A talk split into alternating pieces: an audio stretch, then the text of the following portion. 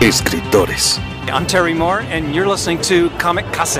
Artistas. Hi, this is John Romita Jr., and you're listening to the Kamikaze Podcast. Hi, this is Mike Mignola, and you're listening to Kamikaze. Hi, this is Eric Powell, creator of The Goon, and you're listening to Kamikaze. Editoriales. Hi, this is J. Scott Campbell. You're listening to Kamikaze. Hi, this is Terry Dodson, and you're listening to the Kamikaze Podcast. Traductores. Hello, it's Kamikaze from Grant Morrison. This is Gary Frank, and you're listening to the Kamikaze Podcast. Coleccionistas. Hi, this is Frank Cho, and you're listening to Comic Kazi. This is John Bogdanov, and you're listening to the Kamikaze Podcast. Editores. Soy Giuseppe Camuncoli, state escuchando el podcast de Comicase.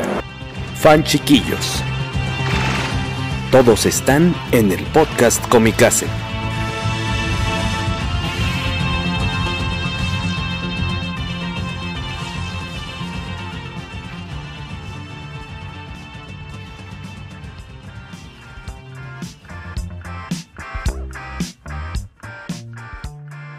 Hola, hola, buenas noches, señores. Bienvenidos a un poderoso episodio, o un episodio más de poderoso podcast con mi casa. Y se me olvidó prender la luz. Ya prendí la luz. Hola, ¿qué tal?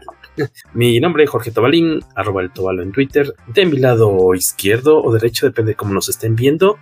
Hola a todos, yo soy Guaco. ¿Cómo están? Arroba Skywaco. Bienvenido, señor. ¿Cómo está? Ya había Muy dicho bien. que bien. Muy bien, todo muy bien acá. Y allá abajo en las tinieblas, como un, como un peeping tom, como el pervert que es, se encuentra Carlos Rambert, siempre Hola, buenas oculto. noches. Buenas noches, querido Carlos Rambert, ¿cómo está usted? ¿Bien?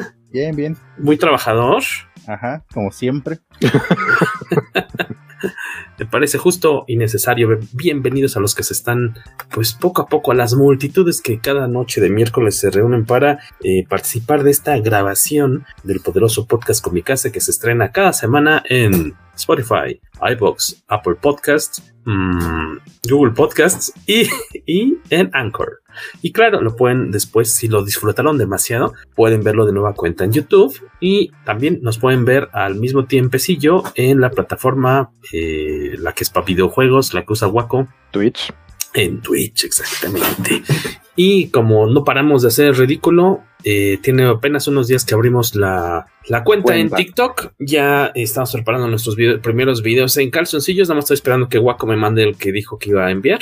¿Vas a estar de Sailor Scout o cuál va a ser tu, No, es, es- ese no es mi fandom, ese es el de, el de Carlos. Él sí es más Sailor Scout que yo.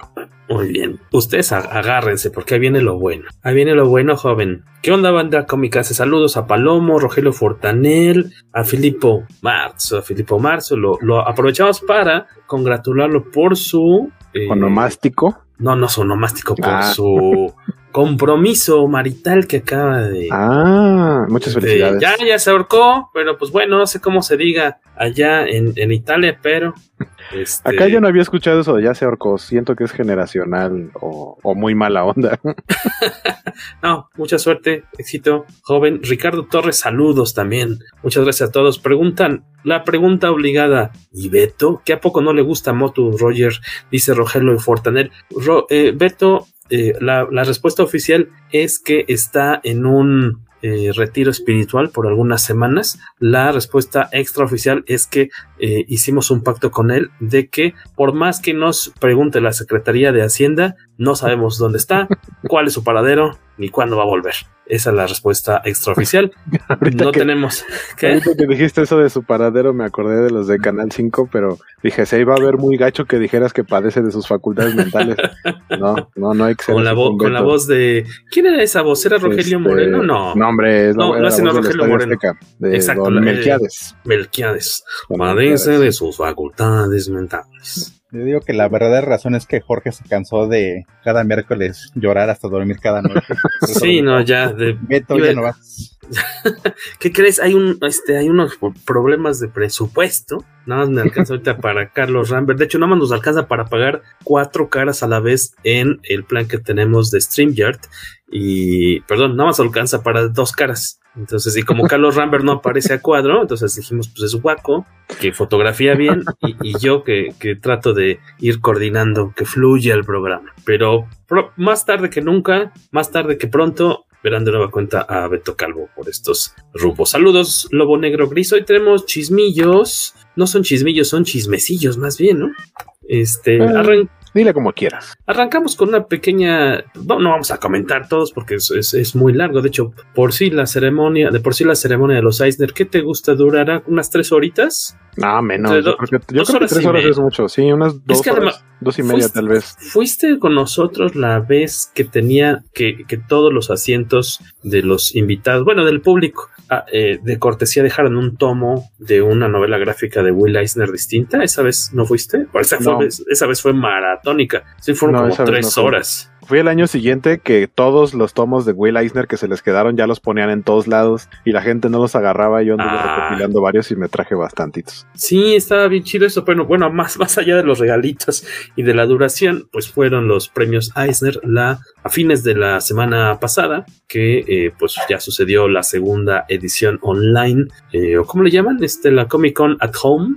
De San, de San, Diego, eh, con paneles a distancia por medio de canal de YouTube y se, pues, obviamente, hubo lo que es la ceremonia pues, de los premios más importantes de la industria del cómic, los siempre llamados eh, o los Óscares del cómic, ¿no? El gran ganador de la noche, por ahí ya platicamos un poco de él en alguna ocasión en el Poderoso, en el PPC, fue Jin Luen Yang, que se llevó a casa tres premios, uno por mejor publicación para peques, uno por mejor eh, adaptación de otro medio, por Superman Smashes the Clan, porque es eh, una adaptación de otro medio, Waco. Pues porque no, no forma parte de la continuidad de los cómics, ¿no? Sale tal cual como en una línea diferente de DC Comics. Es más como un librito. Eh, ¿cómo, cómo, cómo, se llama esa línea editorial? DC. Es Pero, que, por ejemplo. Es, pues más bien es que está. ¿Está una radionovela? Exacto. Ah, ok, ok. Ting dong ting, that's a bingo. Exactamente, está adaptado de la, de la radionovela, de la que habíamos comentado cuando platicamos de Superman mm. Smashes the Clan. Entonces, esto se adapta a, a cómic y pues sale, saca un Eisner eh, con, obviamente ahí va compartido, ¿no? Con las Gurihiru, ¿no? Uh -huh. Que son, es un dueto, ¿no? De una, uh -huh. una pareja de artistas. Y eh, esos dos, esos dos, este, Eisner se lleva Jin Wen Yang y aparte otro más, eh, la mejor publicación para adolescentes por Dragon Hoops. Eh, por ahí otros de los, y les recomendamos por ahí, Waco tiene una reseña en, eh, en comicase.net de Superman Smashes the Clan, que me quedé con la duda de si salió o, o, o, fue mi imaginación. ¿Salió ahorita con Televisa, con Smash? No, no lo han publicado. No, ¿verdad? No. Es, no supongo que ya no tardarán. A lo mejor era la, la, patadita que faltaba para que lo publiquen, porque de verdad es una, una historia muy, muy recomendable para cualquier edad. Para todos los que de repente nos podemos meter la pata y, y en cuestiones de esas temáticas, ¿no? De, de racismo y demás. Creo que ayuda mucho. O sea, cada miércoles de 10 a 11 de la noche es un buen manual para recorrer. Ah, resulta que de 10 a 11 como si siempre estuviéramos aquí nomás una hora. Es que hoy no está Beto Calvo. ¿Quién es el no. que habla más? Tú. Ah, chingada, resulta. Tú eres el, tú eres el que extiende el programa. Ah, ahora. Sí. Te voy a dejar les voy a dejar un encargo, no le digan a Hacienda dónde estoy, les voy a dejar el programa tres meses, espero, ahí por favor me lo encaminan. Acaba, Mejor, acaba, el, acaba el programa, dura dos horas y cacho y Jorge, ay, ahora sí nos pasamos.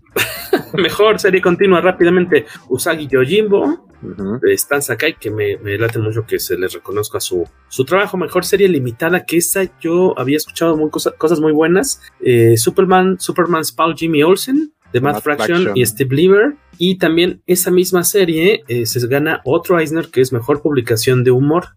Entonces vale la pena arrastrarlo. Este, muchas veces, ahora sí que la lista de los ganadores de los Eisner sirve mucho también como, pues para hacer como tu lista del mandado, para ver qué es lo que si no pudiste leer, y menos ahora que había pandemia, no había tiendas de cómics abiertas, entonces a ver, pues ponte a leer, a conseguir eh, lo que salió cuando salió pues estaba medio complicado. Al menos ahorita ya poco a poco es que está renovando, retomando la vida comercial, pues puedes ir a, a buscarlos. Si es que, que, lo quieres tener en papelito, decías, Cacha. Yo decía. Ah, creí que decías algo. Escuché una vocecita, pero no, no eras tú. conciencia. Es vete en el sótano de déjame salir. Yo me voy a portar bien. saludos, saludos. Recuerden que no sabemos nada de Beto Calvo ni de sus deudas con Hacienda. Best New Series, mejor nueva serie fue Black Widow de Kelly Thompson y Alana Casagrande. Mejor álbum gráfico, eh, Pulp, que también tenemos una reseña de Pulp de Edward Baker y Sean Phillips en comicase.net a cargo del innombrable y oculto Beto Calvo. El mejor escritor del año, James Tinion, por Something is Killing the Children, que esa la, van a traer a pernitas por parte de Planeta, a cabo de la semana pasada, si no me equivoco, anunciaron que ya está llegando a librerías por si quieren leerla en español castizo. Eh, y bueno, es que también el mejor escritor es James Tinion, pero no solamente por Something is Killing the Children, sino por Wind, por Batman, The Department of Truth y Razor Blades.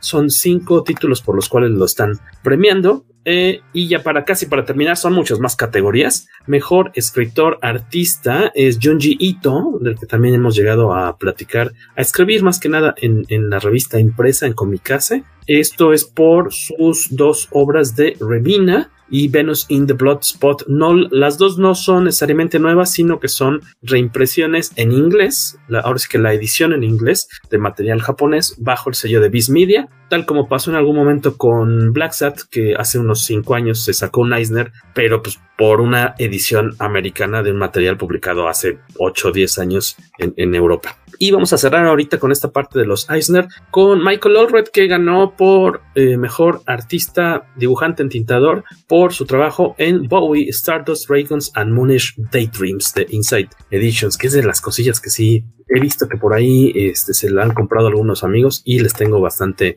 envidia. Y seguramente sabemos que es un título que Waco no aprueba. ¿Por qué? Porque Waco, aunque no, no, lo sepan, odia a David Bowie. ¿Por qué odias a David Bowie, Waco? ¿Podrías explayarte un poco? A, No riesgo lo- de, a riesgo de alargar el programa, claro. No lo odio, nomás me da flojera su música, me provoca sueño. y ya. ¿Cómo lo ven? ¿Cómo ven al muchacho? Pues ¿Va es que bien? canta como, bueno, cantaba con flojera. O sea, tiene buena música, pero es- siento que está bostezando todo el tiempo. ¿Va bien o se regresa? y por acá, antes de irnos a la siguiente notita, eh, ah, ah, ah, Alberto Palomo, Pins, Pins Bean Porcupine, saludos, Jesús Estrada Sánchez, saludos, tarde pero sin sueño. Muchas gracias por darse su vueltecilla acá para saludarnos. Veo mucha gente últimamente utilizando el saludos camaradas Tovarish, porque el- supongo, supongo que son a, a quienes les tocó exactamente la vacuna Sputnik, creo que son. Podría los que ser, ¿eh? Sí, están hablando así. Ricardo Torres, Torres, ¿qué noticias habrá hoy día? Hoy Ricardo Torres casi no lo veo participar, me da gusto ver caras nuevos y nombres nuevos. Digo que Beto la asustaba, por eso no quería participar. Son unas por otras, perdemos rating, pero ganamos escuchas. Bueno, no, eso, sea, eso es. Ajá, contradictorio, eso- ¿no? eso No, no tiene sentido. Bueno, al menos este públicamente saldrán a la luz de hola, sí los escuchaba, pero me daba miedo Beto, me regañaba mucho. Miguel Ángel Vázquez, hola a todos, ando trabajando y no los puedo escuchar, pero aquí les dejo mi comentario tóxico. Muchas gracias, Miguel. Por ahí tenemos otra notita. Eh, bueno, se entregaron los premios Eisner. Eh, eh, eh. Ah, podrías arrancarte con esta cuestión de qué pasó por ahí. Los fans del Batfleck se pusieron muy contentos en días recientes. Fue ahí de rito. Fue de rito. Porque regresó con Jennifer López. ¿No viste la Bueno, foto en el bueno. barco agarrando salvo hacia la parte? Realmente, Sí, muy ocupado, realmente, ¿eh? realmente todo eso salió a flote porque Jennifer López cumplió, Todo eso salió a flote. o sea, cumplió 52 años y pues obviamente hay muchas personas que dicen, o sea, tengo 30 y ya quisiera verme así. Bueno, yo no quisiera verme como Jennifer López, pero, pero si fuera mujer sí me gustaría verme como Jennifer López. La verdad es que está buena, o como buen Affleck. No, Así. no, Ben Affleck, hasta eso creo que. Ah, bueno, lo que está haciendo Ben Affleck, pues eso a lo mejor sí a mucha gente le gustaría estar haciéndolo. Pero sí, fue por eso que salió este. Eso fue lo que menciona Cacha, pero creo que Jorge quería mencionar otra cosa que no tenía que ver con un chisme de la farándula. Pues tal cual, es que, bueno, aparte de que estaban muy contentos porque J-Lo y Ben Affleck regresaron, pero por ahí se dieron a. Pues se filtraron, porque pues también es que es una filmación a, pues no es a puerta abierta, cerrada, ¿verdad? Es tal cual en, en la calle y por lo mismo eh, hay fotos de distintos ángulos de la filmación de The Flash, ¿no? ¿Y qué se puede ver ahí?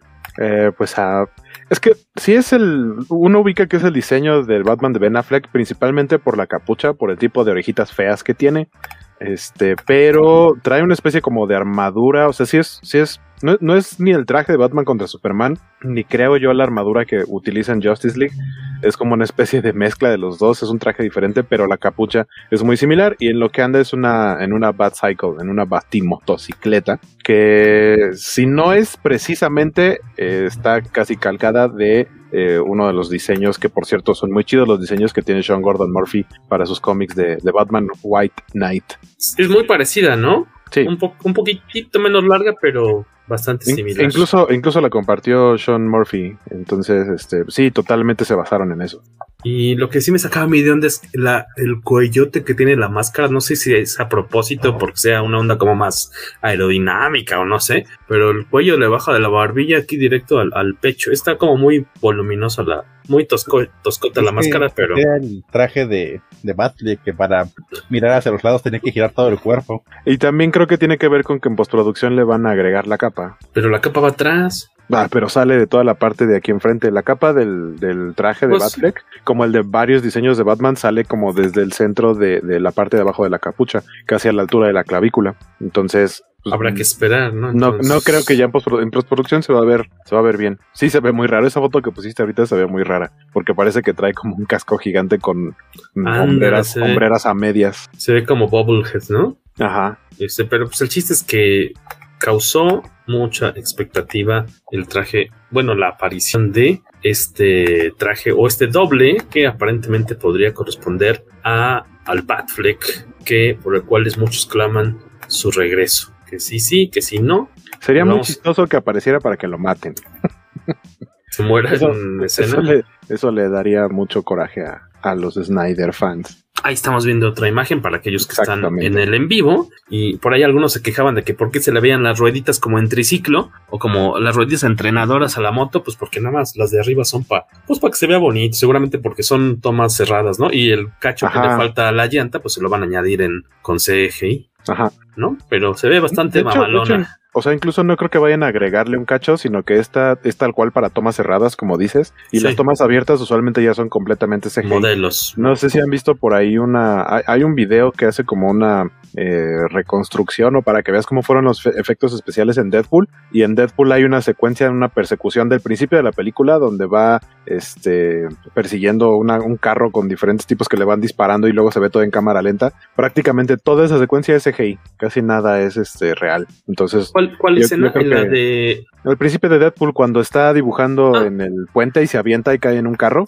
Oh, claro, muy bueno. Y, después hay una persecución en, pues es como un, highway ahí en, las calles gringas. Es todo esa, toda esa secuencia es CGI. Entonces no dudaría que las tomas abiertas de, esta escena sean también en CGI.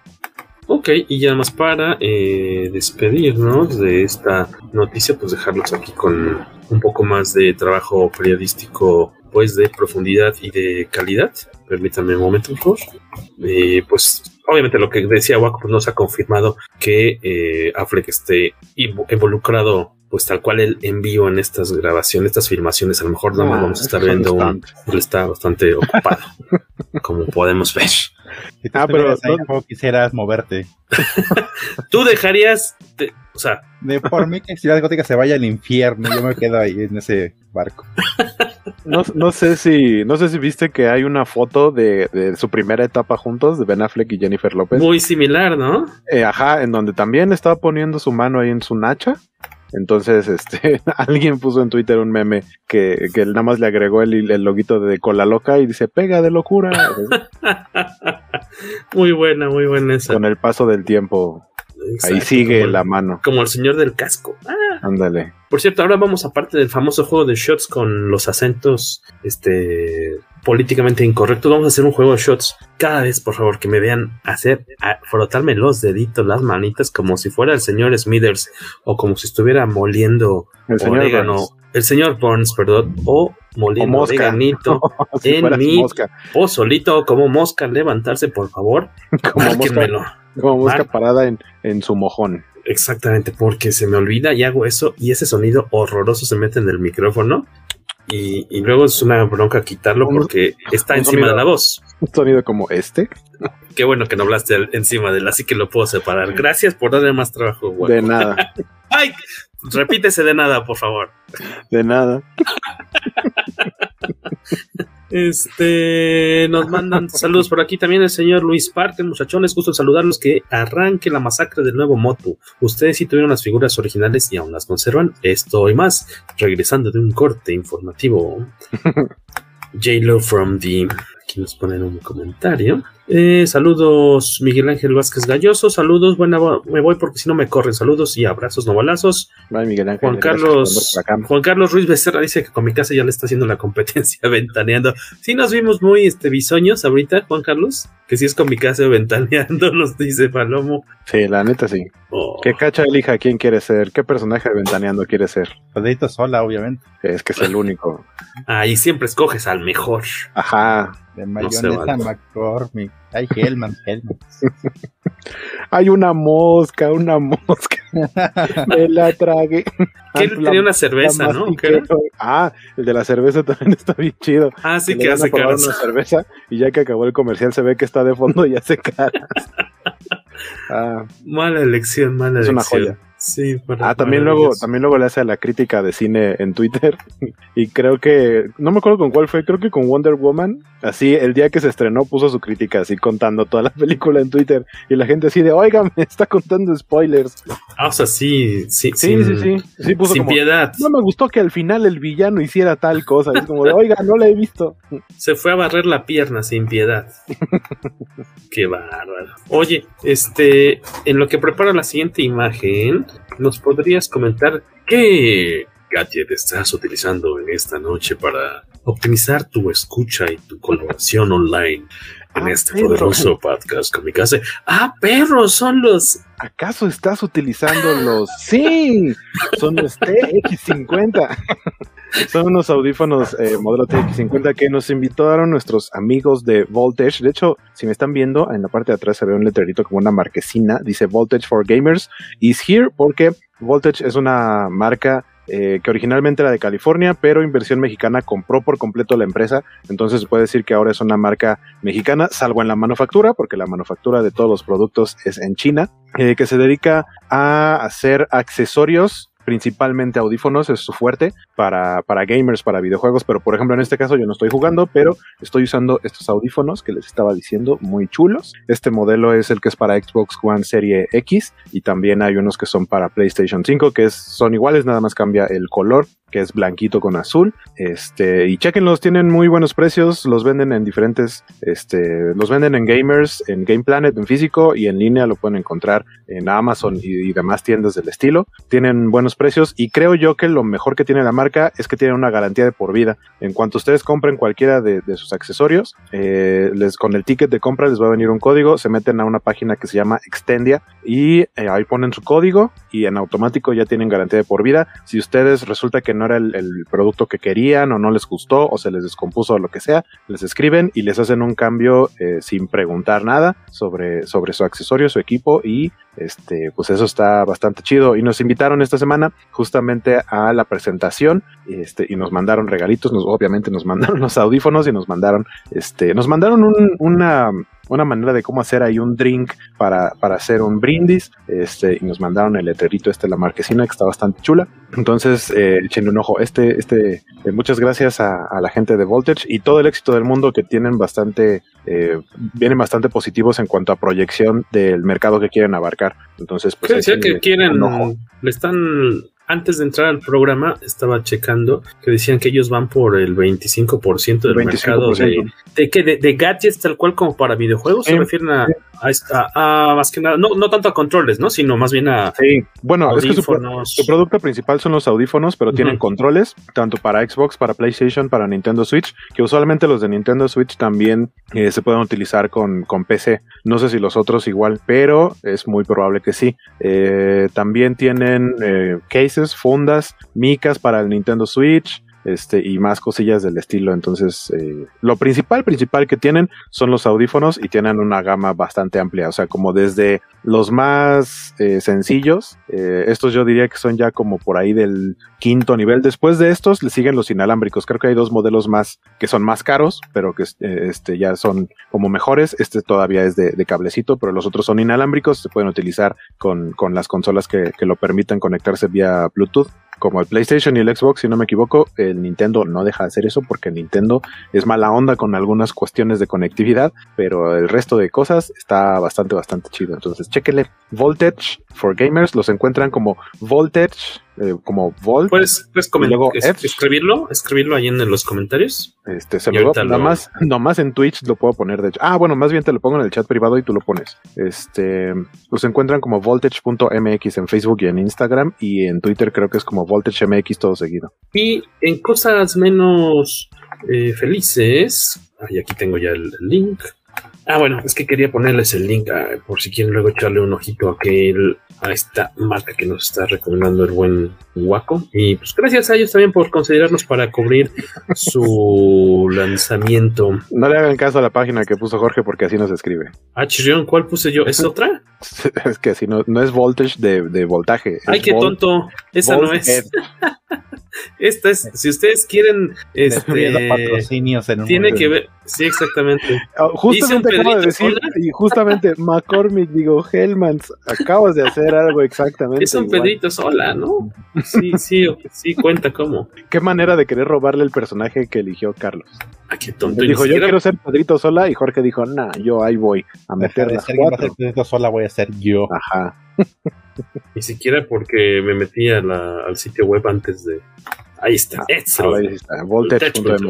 Y eh, decíamos que ahora en cosas pues no tan felices, eh, se dio la noticia de que eh, hace un par de días, de cuando estamos nosotros aquí congregados, eh, falleció el segundo santo de las historietas diagonal fotonovelas mexicanas, Héctor Pliego. Eh, esta nota eh, salió obviamente en, muchos diarios deportivos, en sitios sobre todo de lucha libre y deportes, y eh, retomamos un, post de Berardo Ferrer, cofundador de Comicase, para compartirlo con quienes nos siguen en, en Facebook, en comicase.revista. Y eh, nos comentaba lo siguiente, dice, cuando el santo y José G. Cruz para, darles un poco de contexto de quién, era Héctor Pliego, cuando el santo, Rodolfo Guzmán, Guzmán Huerta y el editor José G. Cruz terminaron drásticamente con su sociedad en la publicación de la famosa revista de historietas Santo el Enmascarado de Plata.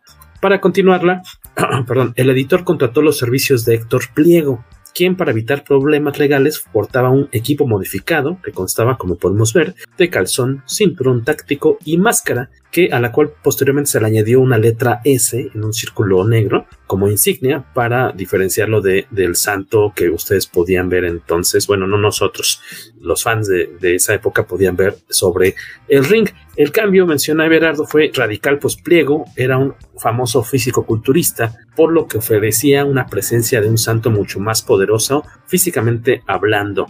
Aunque esta eh, versión en México eh, no obtuvo el éxito que se esperaba, sus reediciones en, el, en Centro y Sudamérica por medio de editoriales como Icabi o Cinco lo convirtieron en un verdadero ídolo para sus lectores, siendo la revista pues muy preciada por los coleccionistas. Eh, si no me equivoco, falleció a la edad, no me acuerdo si son 65 de hecho, su cumpleaños iba a ser ahorita a inicios de, de agosto. Eh, pues una lástima porque pues sí es un, una persona que eh, de cierta forma obviamente está emparentada con el mundo de las historietas y la lucha libre aquí en México. Fue, eh, tuvo como tres o cuatro campeonatos muy importantes de fisicoculturismo en México. Descanse en paz también quien falleció hace poquitito, hace pues antier también, fue Super Porky, también por ahí compartimos en, redes sociales la portada, una de las portadas porque apareció más de una ocasión, este eh, Super Porky en las portadas de Super Luchas.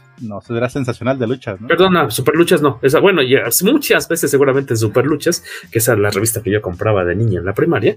Eh, Super Luchas, más bien, eh, ahí en la que estuvimos compartiendo. El, nos comentaban que, que, pues sí, ya en sus últimos años, décadas de edad, pues sí, tal vez un poco abusó como de, de del cuerpo y, que aparentemente no fue un fue un final un poco triste, como sin, sin el apoyo como de, los familiares, tengo entendido, porque pues digamos que él de cierta forma se estuvo metiendo en problemillas que lo, pues que, lo, que le acarrearon broncas de salud, también lamentable, triste. Eh, por ahí las cosas tristes, decíamos, eh, ya platicamos un poco de Héctor Pliego, Super Porky, del Batfleck, de los premios Eisner, y ahora en cosas un poco más felices, ya se eh, salió el tráiler más reciente de Ghostbusters Afterlife. Recuerden que aquí hemos tenido en, en entrevista al buen amigo Luis Antonio Delgado, colorista de IDW colorista mexicano de IDW en títulos como Tortugas Ninja, bueno, el, crossover de Tortugas Ninja y Ghostbusters, Cobra Kai, eh, Tortugas Ninja Last Running, obviamente Ghostbusters, y ya salió el nuevo tráiler y también Hasbro por ahí anunció la línea de juguetes, bueno, una primer, un primer este ahí atisbo de lo que podremos ver en aparadores próximamente. Eh, ¿Cómo viste el tráiler, Carlos Rambert? A mí me gustó mucho y me dio como un poquito de esperanza de que Janine fuera la abuela de los niños. Pero también estoy seguro si solamente es como una trampilla, porque era sabido que Harold Ramis no estaba de acuerdo con la relación de Egon y Janine. Ah, por, ok. Por eso en la, en la segunda parte la, la empareja con Luis Tully, el con Tully. O sea, aquí dirías que, que no siguieron su voluntad y le ahí pues la arreglaron para que quedara como ellos querían, ¿no? Ajá, más bien sería como un este un guiño a los fans que siempre han como emparejado esos dos personajes. Pues es que también en la, en, en la caricatura también se, se, metía mucho eso, ¿no? En la serie animada. Sí, de que aunque realmente nunca eran pareja pareja. Y, y no, no, era, no era recíproco, ¿no? La que, o sea, la que sí estaba como ahí enamorada era Janine. Ajá, pero igual veías a Egon yendo a, a cenar con la familia de Janine, se ponía celoso si, si este andaba con alguien más Egon, no sé. O sea, tenían como su teta tet. Rogelio Fortanelli, igual en el mundo de la música hubo fallecimientos. Joey Jordison, baterista de Slipknot, y Dusty Hill, sí, bajista de CC Top. Esa se dio a conocer hoy también, qué triste. De Cazafantasmas, Guaco, ¿tú pudiste ver el trailer? El trailer. Veo, vi, vi, que mucha gente decía que, que, le parecía una mezcla de. Ah, no recuerdo cuál era la segunda, pero la primera mencionaba Stranger Things, pero yo la verdad es que no le veo nada de Stranger Things salvo la aparición de Finn Wolfhard. Pero fuera de eso, decían, es que se ve como Stranger Things con Ghostbusters, vamos a, suponer, y yo sí no, o sea, para mí no tiene, no tiene nada de Stranger Things. ¿Por qué, ¿Por qué tendría algo de Stranger Things? No es de época, o sea, va a tener como a dos niños tal vez en el, en el centro casi protagonismo, pero no es un grupo de niños, son dos hermanos que llegan a vivir a una casa que le fue heredada a su familia de parte de su abuelo. O sea, no, no, no siento que haya una verdadera relación en, esos comentarios que vi que pusieron que parecido a Stranger Things, no creo. Pero sí, como dice Cacha, me gustó mucho también el tráiler también. Obviamente ver, ¿no? Eh, que, que, salga Janine. Hay un momento ahí al final del tráiler que también bastante bonito, que se escucha una voz bastante conocida. Eh, lo que ya decías ahorita de los, de los juguetes. Eh, se, se, vislumbra que va a estar bastante buena la película, que sufrió bastantes retrasos, pero pues parece ser que ahora sí ya va a ser el definitivo. Eh, llega para eh, Día de Acción de Gracias. Pues, eh, no, gracias. no es la primera línea de juguetes que vemos, porque ya habían este, mostrado otros que eran como más retro, que se parecen a los juguetes de Ken. Eh, el Día de Acción de Gracias es por ahí de noviembre, si no me equivoco. Creo que es cercano a, a, lo que es nuestro buen fin. Según yo, es más o menos por esas fechas, por ahí de mediados finales de noviembre. La neta, tampoco estoy seguro. Sí, porque es el Black Friday donde se van a vender, a comprar y después van a atascarse de pub. el estreno de Ghostbusters Afterlife es el 10 de noviembre del 2021. O sea, todavía falta un ratito, pero pues también una película muy esperada. Los tres, bueno, los que estamos aquí ya habíamos visto las fotos de las figuras de acción, las que salieron ayer. No, sí, yo vi. Esa, de esas no, habían sacado otras que eran como un poco más este, más este. Como vintage, ¿no?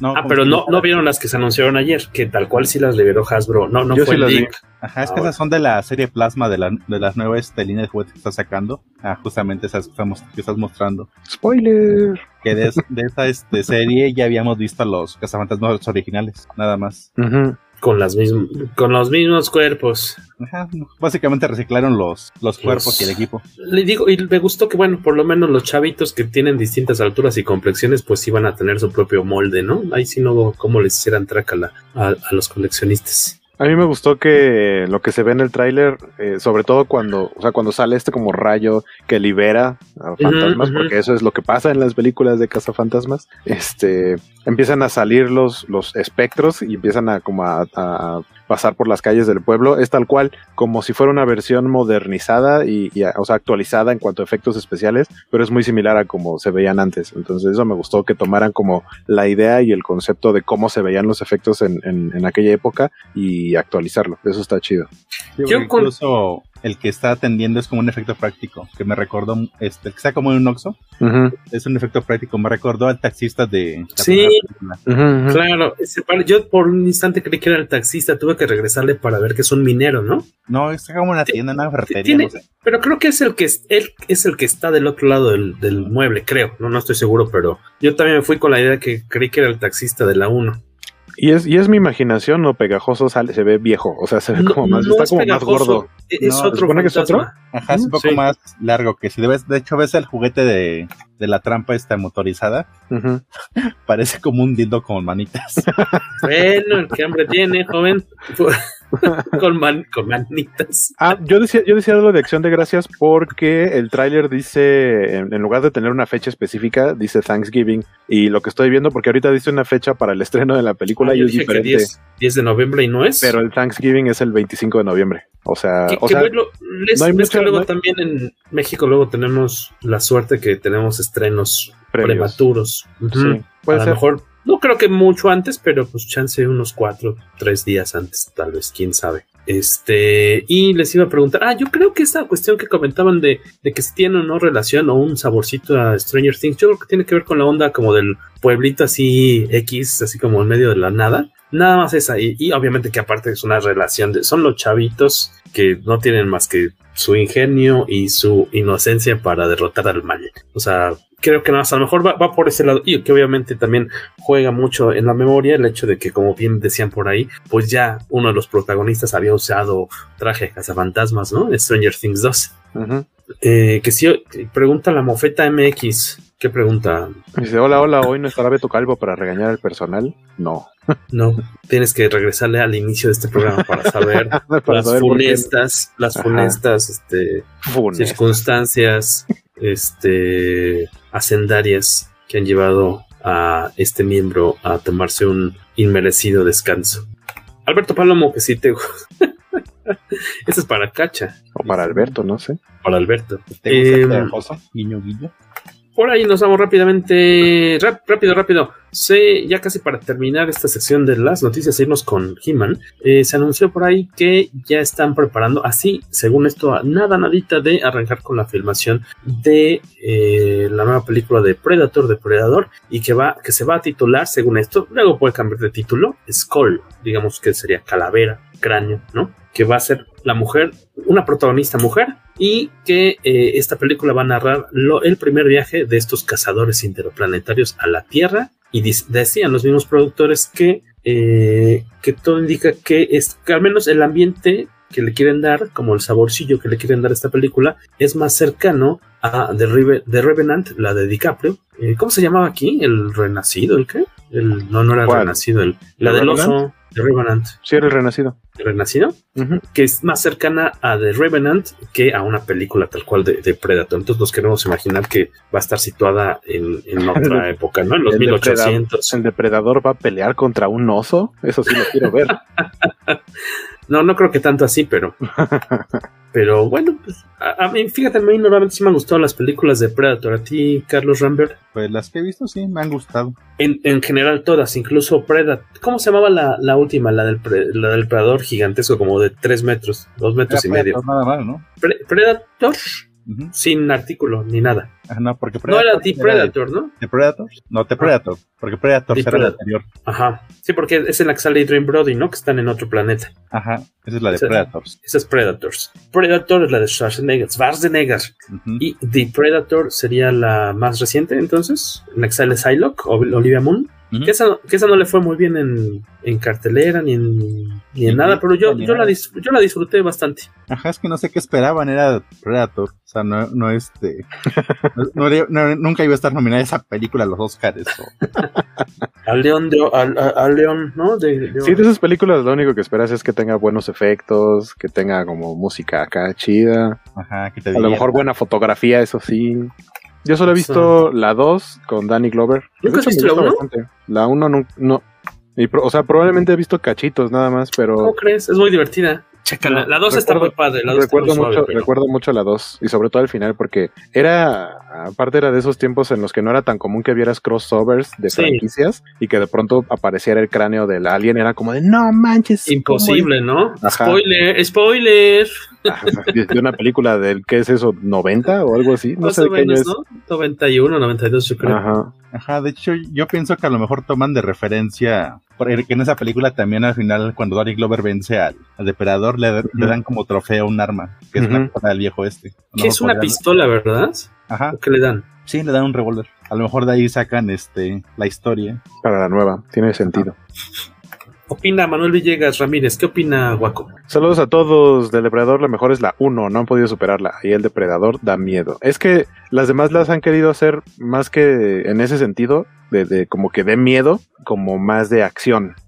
La otra que he visto relacionada es Alien contra Depredador, la primera, el primer crossover, donde sale la, reina gigante que están ahí en el hielo y que la, la protagonista se gana como el respeto de uno de los depredadores y también le, le da su, le da, le hace su marquita y le da un arma y eso. O sea, me gustó igual, pero para lo que es. Chécatela uno. Sí, que de hecho esa película de adaptación del primer enfrentamiento que tuvieron en cómic, que eran los cómics de Dark Horse Presents, este, ocurría justamente lo, este, lo que le pasa al final a Chava que la reconocen como una depredadora, digna. Nada más que aquí pasaba en un planeta, en un planeta este perdido de la mano de Dios donde van a sentarse los humanos y no sabían que era un territorio de caza de los depredadores. Y así como está es un pueblo ganadero avientan los depredadores primero a los aliens para que infecten a los seres vivos que hay, que justamente es el ganado de la, de la gente, y ya cuando se infectó de aliens, ya llegan los depredadores a, hacer bullicio. Es como su rito de, de, mayoría de edad o algo así, ¿no? Sí, justamente. Iván Ruiz Predator 2 es del 90. Muchas gracias, Iván. Y el Depredador 1 está bien machín, literal, Alberto Palomo. claro, pues ahí tiene grandes escenas. El famoso saludo de. El saludo explosivo. Dillon y. Baja de Dillon, este viejo sinvergüenza. Muy buena esa voz, ¿eh? Ya, ahora en cancha.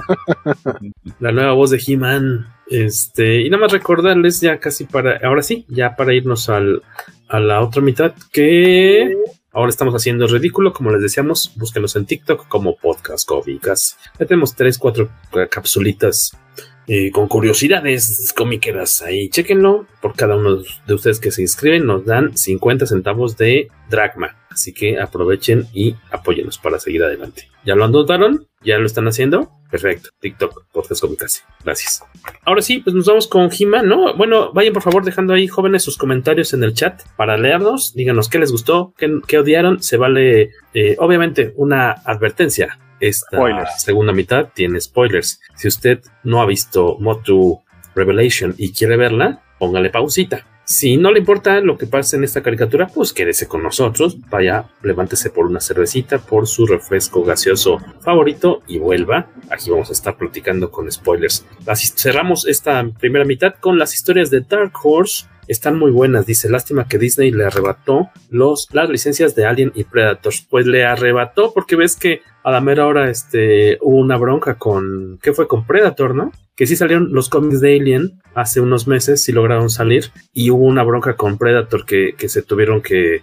Hasta donde me quedé yo. Si alguien por aquí tiene más información, por favor avísenos. Este, hubo una bronca como de los derechos de quienes escribieron la, la, la obra original. Algo pasó con Predator que resulta que no estaba tan, tan clara la cuestión de a quién le pertenece, aunque fuera parte de Fox cuando compró Disney Fox y demás, algo por ahí se descompuso que por eso tengo entendido no ha salido y espero no equivocarme el cómic de Predator. Ahorita lo averiguaré a ver si hubo más noticias al respecto. Y decía Iván Ruiz que las historias de Dark Horse están muy buenas. Ah, no, eso ya lo dijo. Eso ya lo leíste. El depredador, la mejor es la 1, no han podido superarla. Ahí el depredador da miedo, dice También, ya lo leíste. Ya lo leí, nada más que no me acordaba. Era para recordarle a Guaco que vea Predator.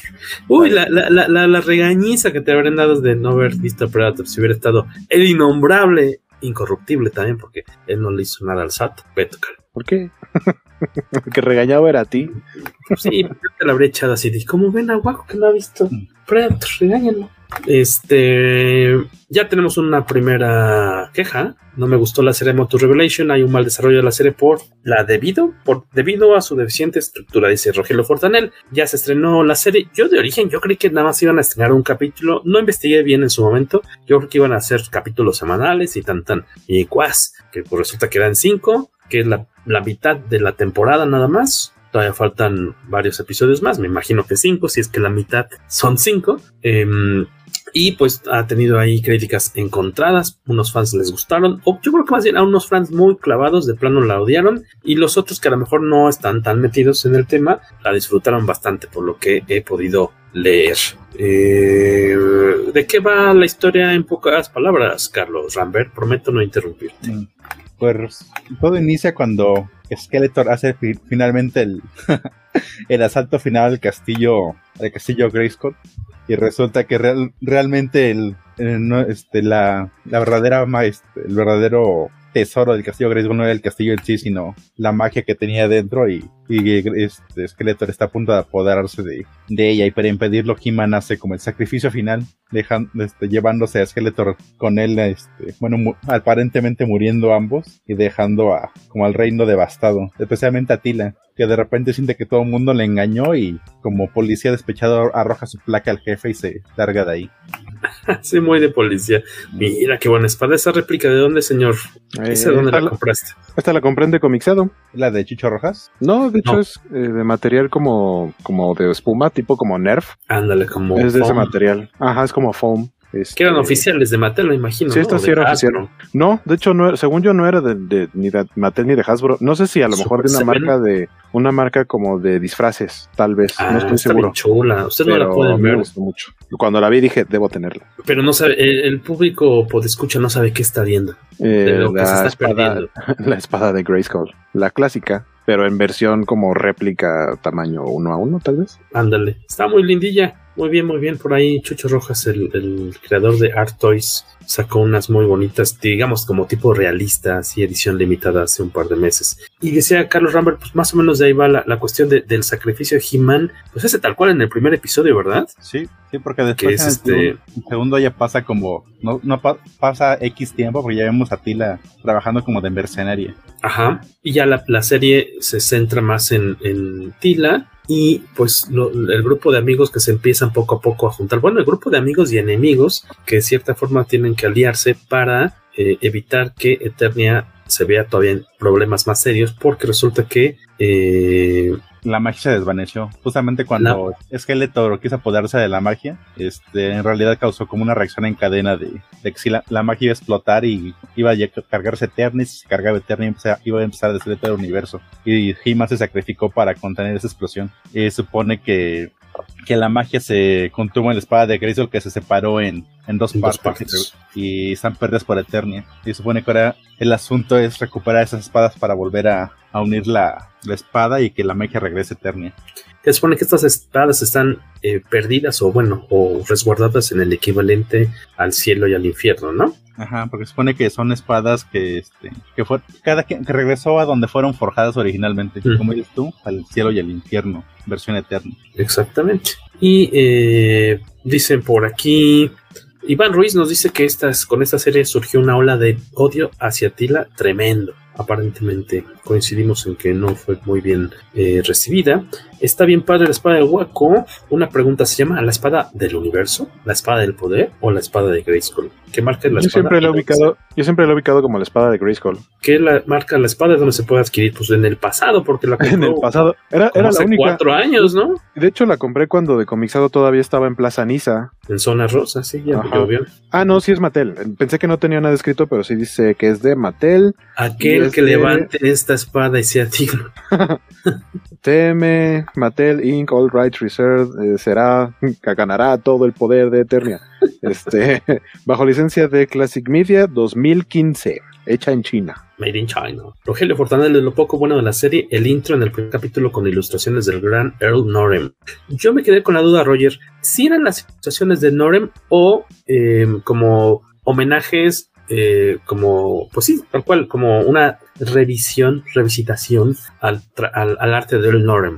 O sí eran las pinturas tal cual este, metidas ahí en, en, los, en los créditos, porque sí se parecían mucho a, estos, a estas ilustraciones muy bonitas para el material promocional y los tal cual las cajas, ¿no? Los empaques de, de las figuras. Pero ahí tú sácame de dudas, Fortanel.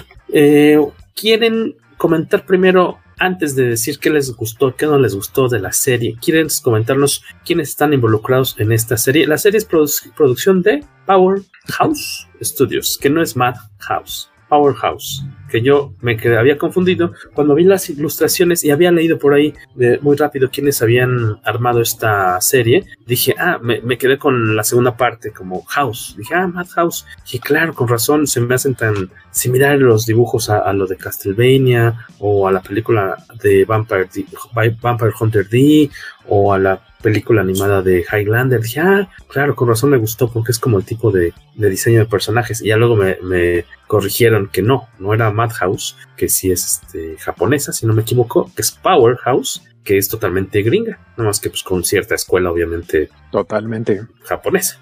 Este, ¿quiénes están involucrados? Ahora sí que una de las grandes eh, atracciones de esta serie es el elenco de voces, ¿no? Yo creo que el más grande atractivo de la serie fue el elenco de voces. Se reveló hace bastante tiempo y de hecho quien lo reveló fue Mark Hamill, eh, que, sabemos que es como todopoderoso en el medio ñoño y donde aparezca pues siempre lo van a recibir bien. Eh, tenemos a Sarah Michelle Gellar, a Buffy, The Vampire Slayer, como Tila que Tila es la protagonista, que, lo que yo decía es que, ojo, la serie no se llama He-Man y los Amos del Universo, se llama Amos del Universo Revelación. Eh, luego está Tiffany Smith como Andra, que es la amiga, compañera, pareja de Tila. Porque aparte lo que estaba investigando es que a ella la ubican como su significant other, o sea, en teoría sí son su pareja, aunque no, ajá, aunque no hayamos visto como que algo más este directo en, en, en la serie. ¿Cómo le hacía el botones de los Simpsons?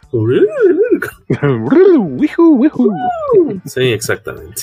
Eh, Chris Wood como el príncipe Adam y como He-Man, que algo que debo decir que, que, siempre me sacaba un poco de onda de, de He-Man era que se ven exactamente iguales, solamente cambian de ropa, ni lentes se pone el príncipe Adam. Pero aquí, aquí sí hay diferencia. Aquí hay una diferencia porque el príncipe Adam, si bien no es super ñango, es mucho más escuálido que, que He-Man. Y He-Man sí es una verdadera eh, masa de músculos. Y sí les cambian un poquito e incluso el cabello, porque pareciera como que tiene un poco más de cabello tipo como Shaggy, el príncipe Adam, y He-Man se le ve como, como, como con una forma un poquito diferente. Que este Eso... príncipe Adam, al menos en el rostro, me parecía un poquito femenino el, el trazo, el, el, diseño de la cara. Sé que es más joven, no tiene la lo, cara. No, pero aparte, pero aparte sí lo, como que lo alargaron un poco, lo hicieron un poco más estilizado. Pero ve sus pestañas muy pispiretonas.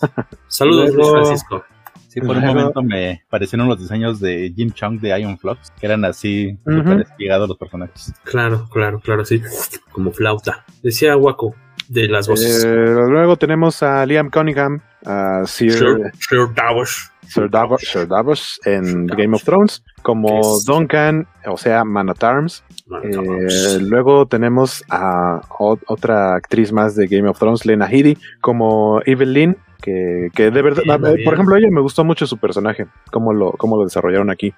Eh, Kevin Michael Richardson como Beastman, Griffin Newman como Orco. Me gustó mucho Orco en la serie, debo decir. Sí, ¿eh? Eh, ahorita platicamos de eso. Orco, es que Orco estaba eh, como, como caracterizado por ser más bien como el, el que siempre decía, pero, quítate, pero ahorita, platicamos, ahorita platicamos de ellos. Dinos quiénes, quiénes estar en las voces. Justin Long como Roboto otro personaje que me gustó mucho. Mark Justin Hamill. Long, ¿se acuerda de Justin Long? Justin Long es este el que sale con. Es el de Jeepers Creepers y que es... también vimos en. Drag Me to Hell. Ajá. Eh, no, no, no, he visto Drag Me to Hell. Eh, este, la, está en la Netflix.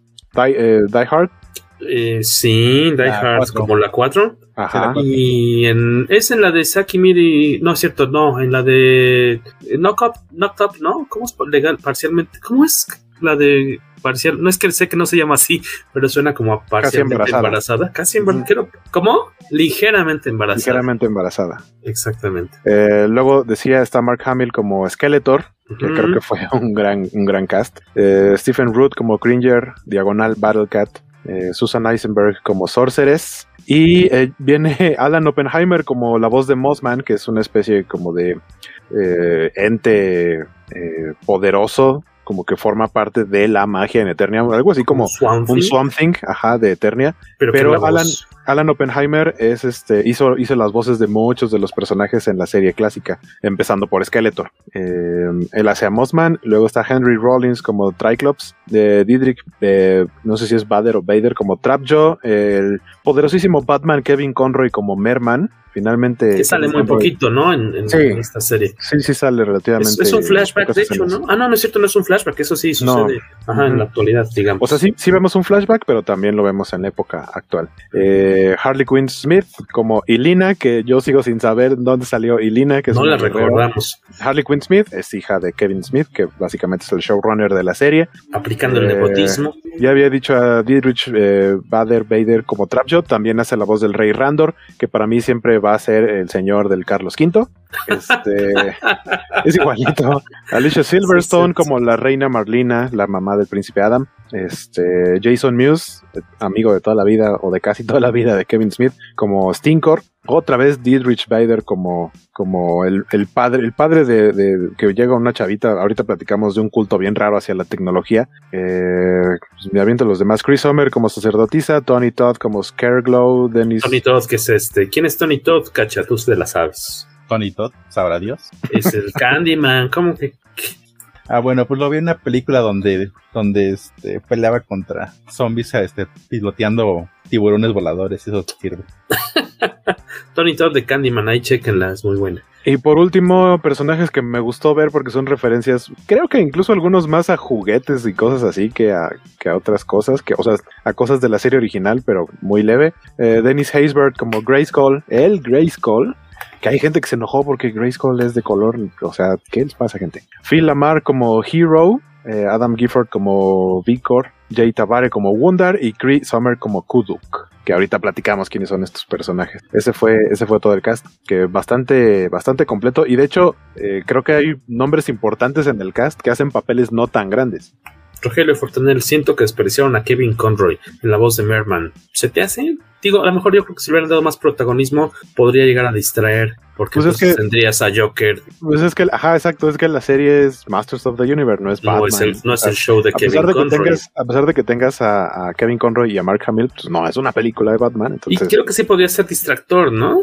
Claro. Que de repente digas, ay, es pura superestrella acá de doblaje gringo. Y que, eh, digo, de hecho yo me enteré que era Conroy hasta que vi el detrás de cámaras. O este especialito que viene al final de la temporada. Dije, ah, mira, ahí estaba. No, bueno, Dice- lo que sí les voy a decir es que, o sea, justamente el cast es muy bueno en inglés. Por el amor de Dios, no la vean en español. Está muy feito. El, el- sí, el doblaje es bastante malito. Porque aparte, eh, digo, todos sabemos que el, el doblaje mexicano es bastante bueno en general, aunque siempre hay mucho hate. En el fandom que le gusta el doblaje, siempre se enojan si no les ponen al actor que ellos piden. Pero eh, en, el- en este caso no fue doblaje mexicano, es doblaje colombiano producido en Estados Unidos. Y creo que la verdad no está tan chido. O sea, que No, no, por- fue señor Luis Moya que doblar a He-Man de nuevo. No, no sale. Ojalá saliera. Habría estado cotorro que hubiera hecho otro personaje mayor de, de edad, ¿no? En a Man at Arms o alguno de los héroes este, anteriores a. De los que son pro- protectores, guardianes, ¿cómo les llaman? Anteriores a, a He-Man. A ¿no? He-Man, ujú. Estaría- habría estado bonito. Campeón. Es que no sé. Sí les llaman Son- campeón, ¿no? Creo que sí. Ahorita checamos. Skeletor de repente se me jokerizaba, pero bien. La de que de plano no me gustó, dice Rogelio Fortaner, fue Sarah Michelle Gellar como Tila. A mí, bueno, tú que, que si eres fan de Buffy, creo, ¿no, Bernal? Carlos Rambert. No, nunca he visto la serie. Ah, ¿verdad? Qué loco. Yo te haría, yo juraría que eras así, súper, súper, súper fan del, del personaje. A mí nunca me llamó la atención. Sé que es una serie muy buena, pero siempre me quedé con la mala idea. Yo creo que más bien estás que es relacionando a Sarah, Mich- a Sarah Michelle Gellar con Cacha porque hizo a Daphne en las películas de Scooby. Scooby-Doo, ahí sí la vi para ser. que veas. Todos la vimos. Este, y yo, yo creí que era súper fan, pero siempre me pareció que era una como telenovela. no le entré. Un día checaré, porque dicen que es bastante efectiva. Em, acá nos están dejando más comentarios, por favor, sigan ahí dejando sus, sus datitos. Este, entonces la cuestión es que como ustedes que ya vieron la serie, vemos que He-Man se, se sacrifica. Entonces, Tila, acompañada de Roboto, Evelyn, Orco. ¿quién? Orco, y pues ellos, ¿no? Nada más. De. Andra. Tila con Andra.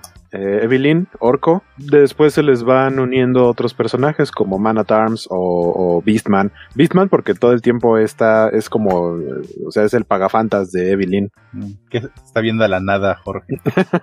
como, como los gatos cuando ven fantasmas. Ya, perdón por la pausa. Este, estabas hablando, amigo Waco. Sí, eso, que ese es el equipo que se va armando porque, pues básicamente arman como un mago de Oz o no sé, también una onda como tiene sentido, muchas historias utilizan el recurso de vamos a unirnos con el enemigo si tenemos un fin eh, en común es que si no se los va a llevar la fruta a todos, ¿no? Van a valer Exactamente, todos. Sí, y, y, por ejemplo algo que me gustó que mencionaran o que, o que se viera tal cual es como, ok, se, se, fue la magia, pero no todos los seres en Eternia eran, eran magia, sin embargo si era la esencia del, del planeta y lo ves en la gente que pues, está en su pueblito y ahí están formados para recibir unas cuantas gotitas de, pero no es solo agua, es agua con como los residuos de magia que quedan. O sea, Evelyn se está prácticamente ya no, ya no le queda nada de magia y por eso tiene que ir a tratar de reclutar a Tila para llevarlos a esta misión virtualmente imposible. Y creo que sí, yo, yo sí, a mí, a mí no me gustó mucho eh, la, la, reacción de Tila de, ah, es que todos me engañaron. Eso no me gustó tanto. O sea, siento sí. que fue como, ¿cómo le hacemos para que ella se exilie? Creo que más claro. bien habían planteado la idea de, ah, vamos a hacer que Tila se exilie y luego tengan que ir por ella para que se convierta como en la protagonista y tenga una historia. Pero el motivo es el que siento que no lo planearon también. Eh, no sé, eso de no me Creo contaron que... y tú sabías y tú sabías y yo me largo, no sé. A lo mejor el motivo podría ser sí, pero creo que el momento no. O sea, pudo uh -huh. haber sido chin. Es que a fin de cuentas, ¿qué es lo peor que le podría pasar a Eternia? Que se muriera He-Man, ¿no? O sea, lo más triste que podía pasar, se muere. Y todavía, todavía ni funeral hay ni nada, y apenas le están avisando sí. los papás, y le roba todo la, el protagonismo así, oigan, es que aquí lo importante, se murió el mero, mero héroe de todos nosotros, pero yo estoy bien enojada porque todos me mintieron y me voy. Sí, se pudo haber aguantado el berrinche. El, recurso de que se iba porque se sentía culpable de que justamente cuando le había nombrado la mata, Manatars de, de este de Grayskull falla en su, en su primera misión. Ándale, podía ser eso. La, la muerte de He-Man, de He-Man y del príncipe Adam. Sí, que cargara ella con la culpa, ¿no? Ah, como uh -huh. el de no soy digna, me largo de aquí, para que no me vuelvan a ver en la vida. Ya no quiero saber uh -huh. más de esto. Y a lo mejor me doy en, en, el camino me doy cuenta de que pues también nadie me había tenido la confianza o lo que sea para decirme qué rollo. Este, pero sí eso cayó bastante mal. Por ejemplo, aquí a, a Eli, cofundadora de, de la revista, Marina Hill, no, hombre, le repateó Tila, o sea, no la soportó en toda la serie porque, pues sí, eso te lo deja como un personaje muy, muy egoísta. egoísta. ¿no? de, inicio, a mí eso sí. es lo que no me ha gustado, que parece que es muy egoísta, o sea, todos los demás están sufriendo, están, está como, tenemos un problema mayor y ella solamente está pensando en ella. En, en mí, ajá, exacto. A mí mm. me hicieron, a mí no me contaron y entonces váyanse al cuerno todos. De rencoroso solamente le impuso a una persona, rencoroso. Dicen acá, tenemos un comentario, ¿no lo lees, Carlos Rambert? Dice, buenas noches a todos. Moto Revelation me gustó porque el desarrollo de los personajes está bien hecho. Rompe con la serie original que no envejeció muy bien, propone una nueva perspectiva a cada uno de los personajes que la hacen más interesante y un, un, un gran cliffhanger para el final. Esto lo dice Román Silva. Que lo, lo que estábamos platicando antes de entrar a, bueno, más bien antes de el programa, es que originalmente iba a ser una serie de 10 capítulos y lo que hizo Netflix fue por ¿por qué no la estrenamos en dos partes? Entonces realmente lo que vimos solamente es la mitad de la serie. Este cliffhanger es como un cliffhanger de media temporada, no es que haya una segunda temporada, sino que no liberaron todos los capítulos y eh, en una de esas tendría que ver con, con cuestiones como de vender juguetes, yo, yo creo, como para darle esto de ya les dimos de qué hablar, existe el cliffhanger, saben que va a haber una continuación y tienen todo este tiempo para en lo que sacan la segunda parte para lanzar algunas cosas que tengan que ver con juguetes o coleccionables y, por supuesto que tienen entonces dos, eh, dos momentos de venta. Ahorita que se está hablando de ello,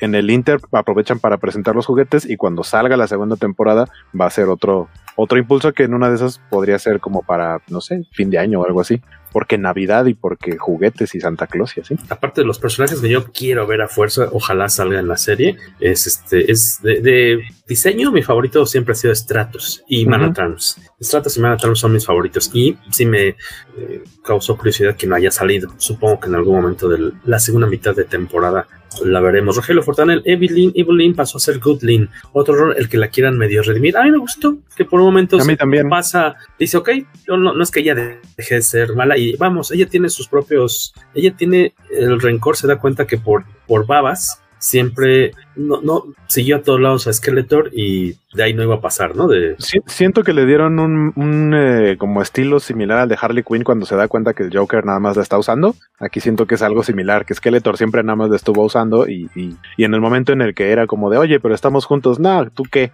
Ni te topo. Siento que fue un poquito así. Ni te topo. qué menso. Es, otra opción, sí. Este, estamos hablando por ahí, decías este, que te gustó, y yo creo que vamos a coincidir, a menos que Carlos Rambert diga lo contrario, que uno de los personajes favoritos fueron, fue precisamente y sorpresa, ¿no? Orco. Sí, porque Orco decía, eh, no he visto recientemente, he visto como cachitos de capítulos de pronto que, que, los, los, pasaban todavía como en repetición hace un tiempo y llegué a ver unos igual como de Thundercats y así, y sí es como, ah, igual y no envejeció tan chido, pero me trae buenos recuerdos como de nostalgia de, de la infancia. Eh, hay, que, hay que entender que la serie original sus, tenía como dos motivaciones, la principal era vender juguetes, porque He-Man viene Y la segunda, no, no, no, la segunda era... Eh, como tratar, entre comillas, de darle un mensaje a los niños, que lo mismo hacían con Thundercats, que lo mismo hacían con Brave Star, caricaturas de ese tipo que al final traían como la moraleja, ¿no? Eh, esa era como la intención, eh, darle como una lección a, los niños. Eh, me gustaban los de Thundercats, por ejemplo, porque eran más como de conocimiento. No eran moralejas, sino que era que supieras que existe el sistema solar y cuántos planetas tiene, cosas como la gravedad y así. Y en estas, como la de He-Man. no eran los halcones galácticos, más bien? Ah, halcones galácticos, sí. No, pero creo que en Thundercats también hacían cosas así. Pero sí, tienes razón, eran halcones galácticos. Con el vaquero y, el niño de cobre. Exacto, que aprendieras cosas. Y, y acá eh, siento que el, el personaje de Orco siempre era nada más como para tener un sidekick tonto que de, que de pronto incluso detonaba en errores catastróficos que hacían que los héroes tuvieran que limpiar el cochinero que habían hecho. Rara vez realmente servían de algo o eran de ayuda, nada más eran como, perdón, es que yo quería ayudar, pero terminé rompiendo todos los platos. Y, y por eso caía mal, o sea, mucha gente yo supongo que le caía mal Orco. Y, y, y acá te recalcan eso al principio y Orco lo sabe, Orco dice, yo nunca he sido bueno, nunca me salen los hechizos, soy un inútil, eh, cae en depresión, eh, lo que decía ahorita del agua con magia, eh, va a buscar la Mana porque le tiene que llevar a, Orco para que como que sobreviva porque el pobre se está secando como plantita que no le da el sol y que no le y que no le dan agüita este porque se está acabando la magia. Él a fin de cuentas es un ser mágico. Y, y el hecho de que le den este como protagonismo y su momento de gloria me gustó bastante. Aparte creo que en la versión original justamente le fallaban los hechizos porque no era de, de esta dimensión. Porque ahí creo que hay un capítulo donde visitan la, la dimensión de Orco y ahí se supone que sí es un, un mago poderoso. Simplemente que al, venir, al llegar a la dimensión de Eternia, como que no, no marchan perfectamente sus leyes de la física y por eso aparece un poco torpe. ¿Y cómo se supone que se llamaba? Porque le dicen que le dicen, le empiezan a decir Orco, pero tiene un otro Oracle. nombre. Oracle. Oracle. Que dicen qué bueno que no me llamaron a la mera hora así porque iba a ser como doble burla. Porque pues la verdad es que pues nunca he sido bueno. Dice Rogelio Fortanel, aparte del berrinche de Tila, también desconcierta el cómo escribieron a Randor, que corre a Duncan. ¿Dónde quedó ese soberano, que sí era estricto pero justo y sabio? Y más que Duncan es su gran amigo, su hermano de armas desde la juventud. Sí, ahí también, yo también dije, ah, maldito rey ojete, ¿qué le pasa? O sea, entiendo que estén como sad por la pérdida, pero también siento que, o sea, esa parte siento que fue como que trataron de no justificaron bien el exilio de los personajes que después se tenían que reencontrar. Dice Fortanel que le causa contradicción que Evelyn regrese con, con Skeletor. Yo ah, creo que regresa, pero por su propio, porque ella va a tratar de quedarse con la espada. O sea, yo creo que le está guardando ahí algo. Yo, yo no creo que, yo no creo que tenga una agenda personal. Yo creo que más bien como que va a tratar de ser una doble agente. Eso es lo que a mí me pareció. Sí, podría ser, sí. Porque, o sea, no les guiña así de, ah, me voy con, con Skeletor. Yo creo que puede ser esa onda de, voy a hacer la piña y desde allá me voy a, les voy a echar la mano. O simplemente a lo mejor voy a ver qué saco de provecho porque este cuate ya me la hizo, ¿no? Sí. También, ¿sabes cuál me gustó mucho? Este Cringer, que Ah, también es como de guácate las hace, no, es vete, no, o sea, eh, como que no, nunca me cayó bien, porque es cobardón, te desespera en las caricaturas viejitas, y aquí lo poco que tiene participación es muy bonito, ¿no? Lo, en lo que le dice a Tila este diálogo de, oye, no, o sea, no te claves, no es que no te, no, no, te- no es que te Sí. hayan mentido, sino... Está, está chistoso que sea un personaje como Cringer, que como que podríamos pensar que no es tan sabio, sino que justamente como dices, nada más es un cobarde que le tienen que echar el rayito con la espada para que sirva de algo, que es el que termina haciendo que Tila entre en razón. Eso, eso me gustó. Me gustó también que se quedara a cuidar a Sorceress, así como de, ah, ya le quitaron su magia y está viejita, me voy a quedar aquí con ella. Sí, oye, aparte, a los ojos de la actualidad, ¿no sería eso, no contaría como maltrato animal lo que le hacen a Cringer? Volverlo Battlecat, porque no quería, ¿eh? Cierto, Pero- cierto, lo... Espérese, aguántese, ahí le va el Pero- poder.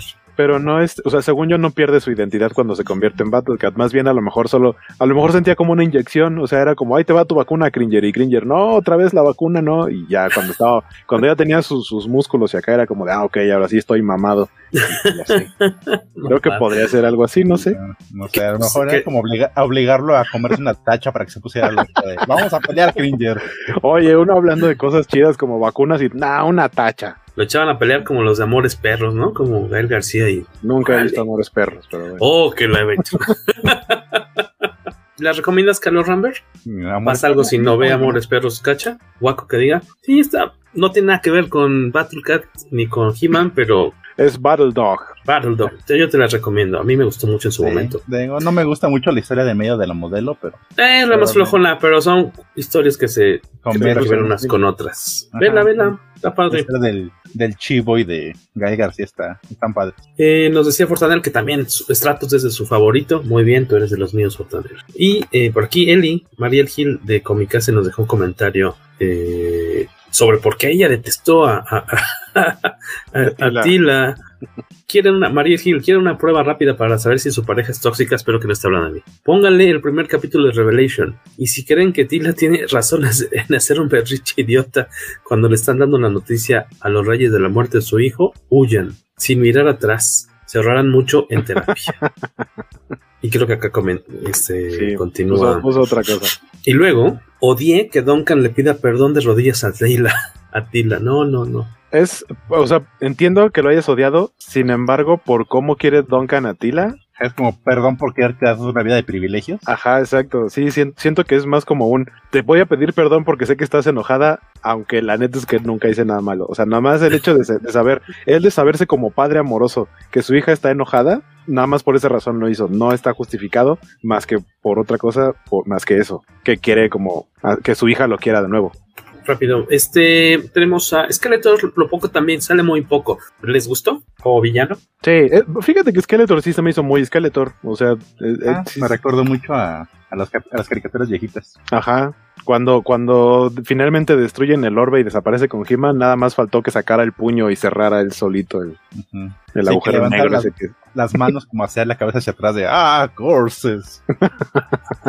Yo no me lo esperaba, en verdad estábamos viendo el último capítulo y así de, ok, ya todo salió bien, llegó He-Man, juntaron las espadas, ya se forjó la... Eso de juntaron las espadas o no. Sonó súper, ¿verdad? Ajá. Este, y así de, ok, pero no hemos visto, vuelto a saber de, de Skeletor, qué pasó con él. Él no estaba en el infierno, digamos, en dónde está, y de repente, bolas que estaba oculto en el orbe, cosa de Evelyn, y trácatelas que nos acuchilla ahí a He-Man. Aparentemente lo deja ahí moribundo. Yo sí Toma la venir. espada. Yo sí lo vi venir porque alguien eh, se dedicó a poner la imagen justamente de cuando atraviesan al príncipe Adam. Uf, Este, lo pusieron en Twitter como de, ah, este, los fans de He-Man y Netflix, así como si Netflix estuviera acuchillando a los fans de He-Man. Ah, Y yo, o sea, piensen lo que quieran, pero no pongan imágenes de spoiler el día que se estrenó la serie, maldita sea, pero bueno. Big Man de Santiago coincide con Mariel.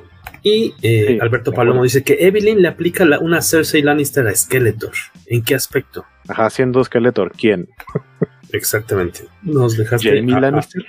A, medias. Que, nos dice Fortanel que lo de Oráculo es un guiño a la serie de figuras de Motu se dice 200X, ya que Orco es un momento, en un momento, se queda atrapado en el pasado y ayuda a orientar a King Grayskull, el ancestro de Adam, Adam He-Man. Oh, Me da mucha risa bonito. cuando, porque se supone que el príncipe de la Bella y la Bestia se llama Adam, pero hay versiones como en la de Disney en la que nunca le llaman por su nombre, entonces cuando lo mencionan como el príncipe Adam, yo digo, ah, He-Man. No, no, no, el de la Bella y la Bestia. No, para mí hay un príncipe Adam y es He-Man. El de la bestia, la bestia es la bestia, y si es príncipe es el príncipe bestia, pero no es el príncipe Adam. Y recordar que apenas estamos viendo el capítulo 5 de, de 10, De o sea, 10. es la primera temporada, no es el final, este, o sea, no, no llegamos a, a la resolución, ¿no? Tal cual es la de- de primera la mitad de la historia. temporada. Ajá. Y O está, sea, a para que, menos, pa- para que, o sea, la gente dice es que no vimos nada de He-Man y, y nada de Skeletor. Los vimos en el primero y en el último capítulo, por así decirlo, que son dos de cinco capítulos, pero la serie es de diez. O sea, el hecho de que ya tengamos a los dos en el quinto capítulo, pues es que van a seguir en los otros cinco o algo va a pasar con ellos en los otros cinco. Yo sinceramente esperaría para que los demás se vayan preparando que en una de esas tilas sea sucesora de He-Man y ella se quede con la espada. No es la sucesora de Sorcerer, ¿no? Porque su hija- Pues es, es que es hija de Sorceres. hija, espérate al berrinche que pegue cuando le digan que es hija de Sorceress también. Ajá, de me volvieron a mentir. Me vuelvo a largar.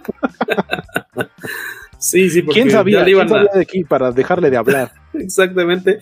Ya como que le iban a decir, bueno, hija, fíjate que esa señorita de las alitas. Pues, y no, no, no, ya no quiero saber nada. Está bien. Que, que a- Es- algo, por ejemplo, que, que a mí me gustó, o sea, el hecho de que Tila sea la protagonista en la serie y que de pronto mucha gente dijo, no, es que ahora le dieron mucho poder y ahora es...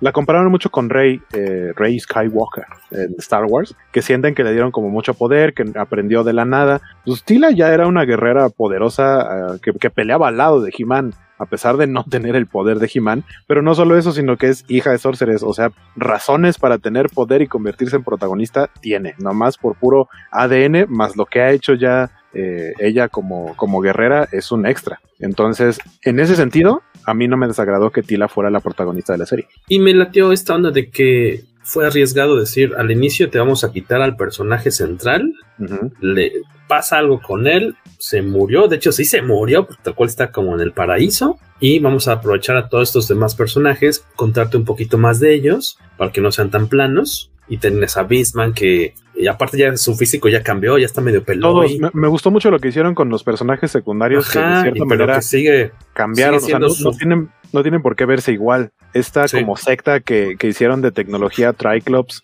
y Trapjaw, este, en el que la gente va a beber de un cáliz como con nanotecnología y los convierte en máquinas. Eso, o sea, me llamó mucho la atención porque eran los secuaces de, de Skeletor, pero ahora no están unificados. Ahora cada quien como que tomó por su lado y como que quieren hacer su luchita y fue de, ah, es que ese desgraciado me engañó y ahora ya conocemos la verdad y vengan y beban de nosotros. O sea, está como, te marcan que está peleada la tecnología con la magia y, y o sea, ese como extra, que esas historias eh, como ramificaciones que hicieron de los personajes secundarios también me gustaron bastante. Sí, como que el qué pasó durante la ausencia de ellos, ¿no? De Ajá, de pues el mismo, el mismo, el mismo Merman, Merman, eso Merman. está bien padre. Que aparte ya lo ves acá con su cicatriz en el ojo, este, muy ¿Qué, a- qué es lo que, qué es lo que le, le llora ahí a Evelyn, no? Así de, oye, es que tú y yo podíamos haber sido los meros menos. Y él se sabe como el rey del océano, ¿no? Básicamente se ve como si fuera un Aquaman o, o un Sí. Namor, ¿no? En la versión de Eternia, de decir, pues yo controlo todo lo que está acá, pudimos haber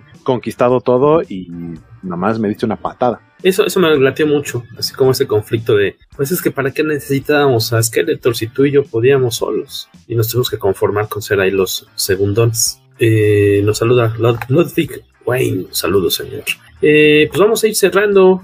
Eh, ya comentamos un poco de, lo- de los nuestros personajes favoritos. ¿Cuál de tu- fue, fue tu favorito, este Carlos? Nosotros decíamos un poco de Orco, de eh, Cringer, A mí me ¿Quién gustó mucho? Roboto también. Roboto también está muy bonito. Su, y aparte ves los sacrificios de distintos personajes, lo que en pequeña o gran escala hacen y que los va quitando del camino, ¿no? Los va sacando del camino. A ti, Como Car- yo Carlos. apenas llevo visto dos capítulos, todavía no tengo como un O favorito. sea, ya, ya le dimos en la madre a la historia. También como, como dice Guaco, spoilerearon mucho este, en las redes, lo, vi lo de la muerte de He-Man. Ah, ok. Entonces no fui yo.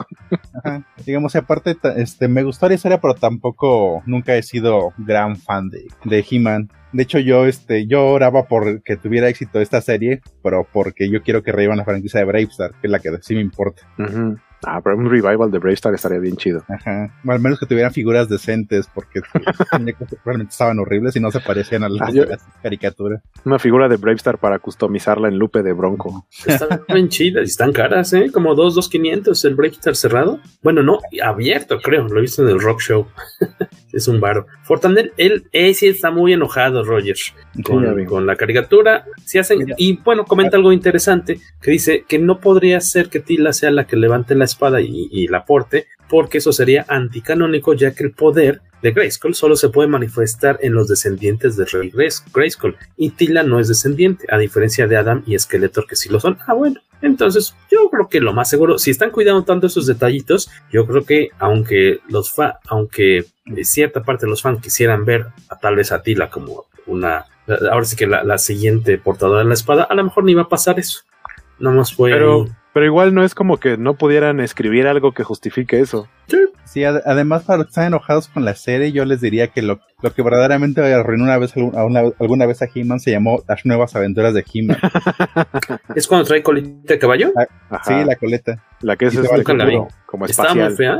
Ajá, está- estaba malita y aparte tampoco te- no tenía nada de sentido porque en el futuro tenían problemas, llegaban al pasado y, oye, He-Man, échanos la mano. Y He-Man decía, ah, está bien. Este, frente a todos se transformaba en He-Man de, hola, soy, este, era Príncipe Adam, ahora soy He-Man, ya me voy al futuro y los dejo ahí con toda la rampa de enemigos, este, para que ustedes hagan cargo de ellos. Yo me voy a ayudar a esos compas que solamente he visto una vez en la vida.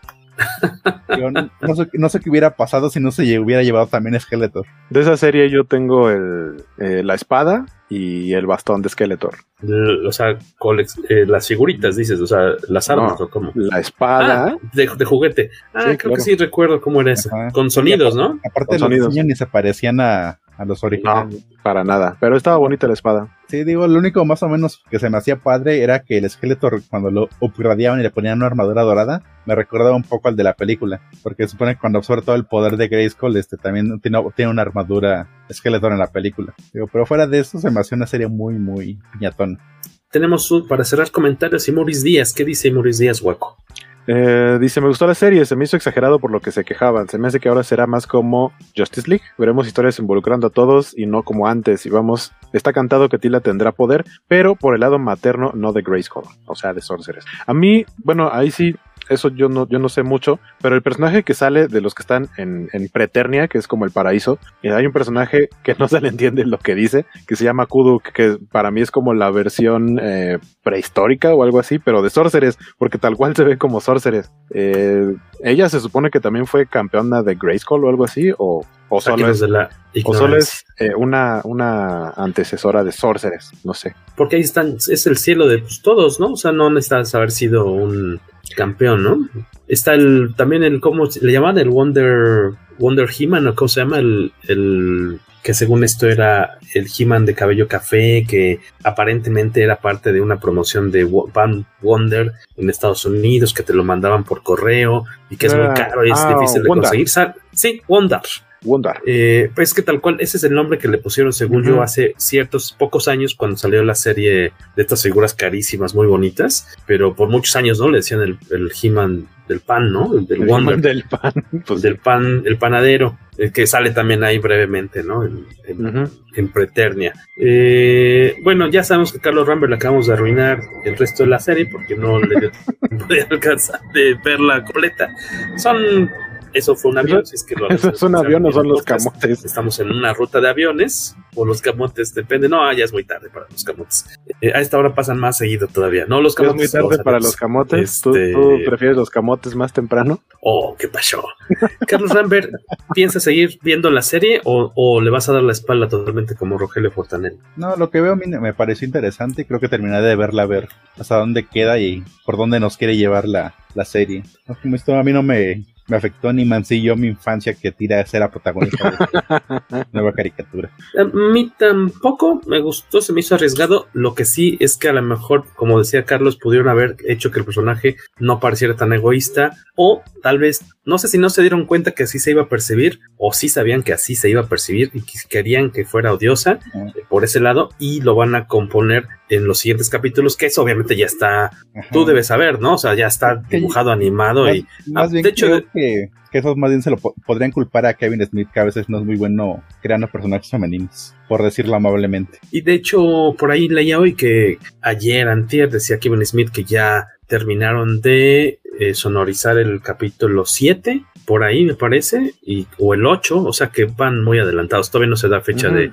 estreno de los siguientes capítulos, pero eh, antes de Waco, tú también prepara tu comentario final. A mí me latió bastante, me dio mucho gusto ver a esos personajes pues, secundarios de apoyo que tienen eh, papeles muy bonitos, acciones muy bonitas de, de, sacrificio, de heroísmo, que no dabas un peso por ellos y que de repente dices, no manches, ahora quiero un mono de, de orco, ¿no? O sea, si de repente ahora ya quiero mi playera de orco, antes jamás decías, guácatelas. Este, Battlecat siempre me ha parecido la onda. Cringer no, pero me gustó bastante Cringer. El Battlecat, ya saben, voy a hacer mi lista de, de Amazon de regalos cumplo en septiembre. Ahí les voy a poner el, el Battle Cat de la nueva serie de, de Mod 2 Revelation que está impresionante. Lo vimos el sábado ahí en por, la, por el rumbo del rock y qué bárbaro, ¿eh? Pero está carísimo esa cosa. Este, ¿cuál es tu conclusión, Waco? Yo sí quiero ver la segunda temporada. Me gustó mucho el cierre, el cliffhanger de media temporada. Vénganos tu reino este, creí, tenía miedo de esta cosa que decían de, Kevin Smith, de que no,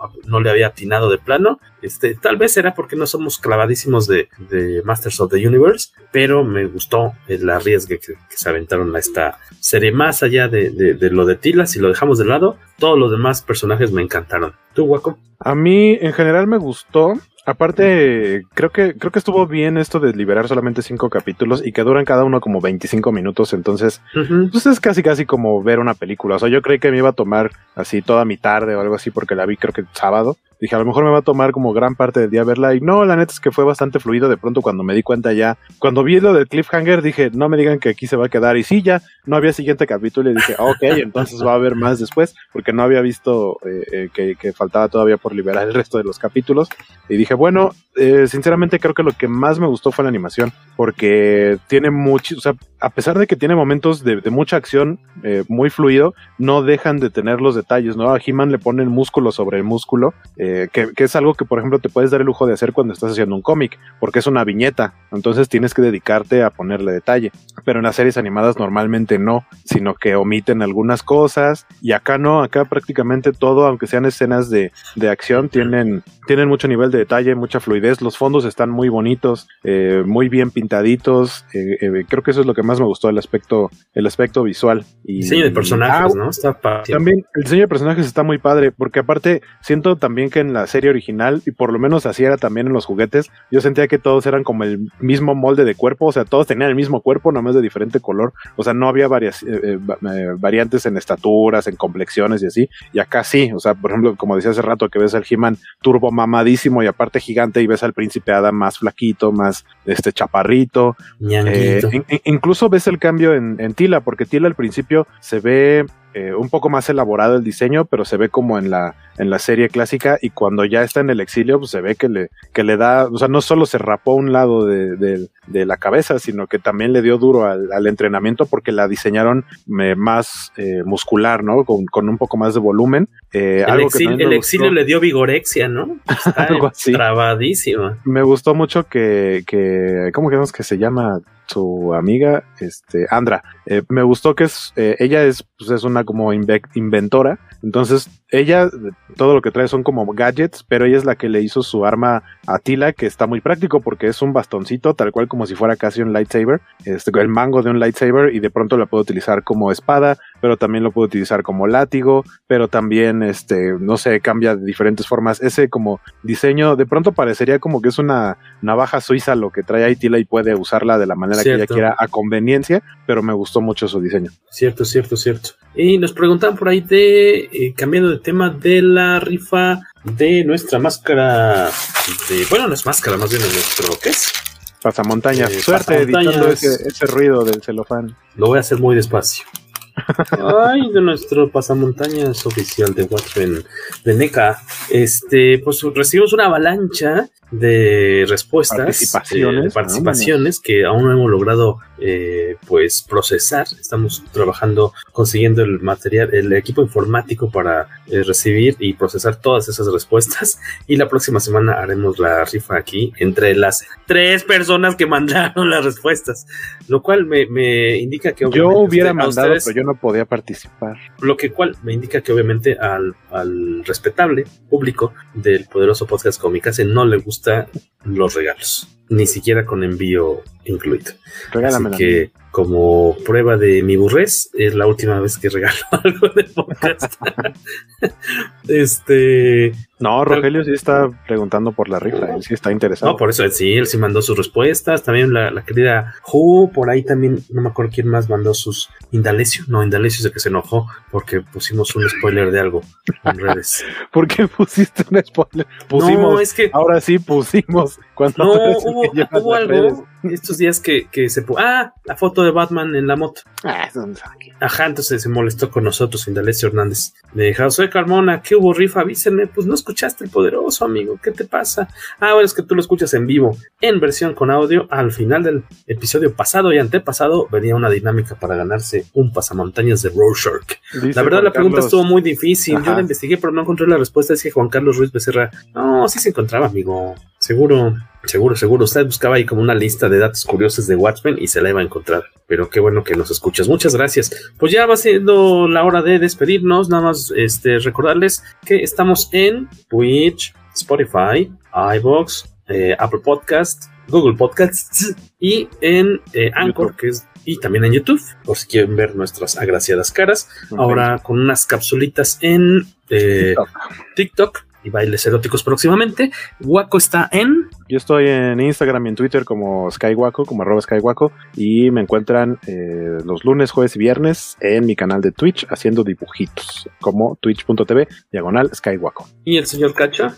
Ahí me encuentran en Twitter y en Instagram como arroba carlos-ram. Y la próxima semana tenemos locutor invitado. ¿Quién será? Chan, chan, chan. Ya nos confirmó quién es, ya nos dijo que sí, que por acá va a estar con nosotros la próxima semana. Solamente vamos a aterrizar el tema, pero váyanse preparando algo para acompañarnos durante la próxima noche del miércoles que viene, primer miércoles de agosto, de 10 de la noche en adelante. Probablemente su bebida favorita para acompañar esta participación especial será un café comiquero. Obviamente va a ser el, señor Carmix, ahí va a estar cotorreando con nosotros la próxima semana y vamos a tener doctores invitados. Váyanos diciendo a quienes quieren que tengamos acá. Duelo de humor de tíos. Va, a ser duelo de humor de tíos, ya abierto el, este, el, el, reto, el, el cachetadón con guante blanco. Sí, como estar en cena de Navidad. Adelantada la Navidad. ¿Vamos a platicar de terrenos o qué? pues ya, hemos llegado al fin. Este es el episodio 206 ya, señores. Gracias por su paciencia. Gracias por quedarse hasta acá, hasta estas horas de la noche con nosotros y por eh, les agradecemos que nos presten sus orejotas en el transporte público o en su oficina o en su hogar, en su home office, como el contador Hank, este, el contador este, Héctor McCoy y todos los demás que nos llegan a escuchar en el trayecto a sus casitas o de vuelta o en sus tiempos libres. Mi nombre es Jorge Tobalín, aquí estuvo. Ah, Skywaco. Skywaco. y Carlos Lambert. Exactamente. Esto fue un episodio más del poderoso podcast. ¡Go! Chachuya. Bye.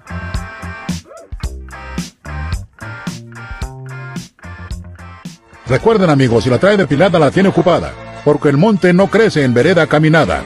Hasta la próxima. Se despide He-Man deseándoles buena suerte y buena salud.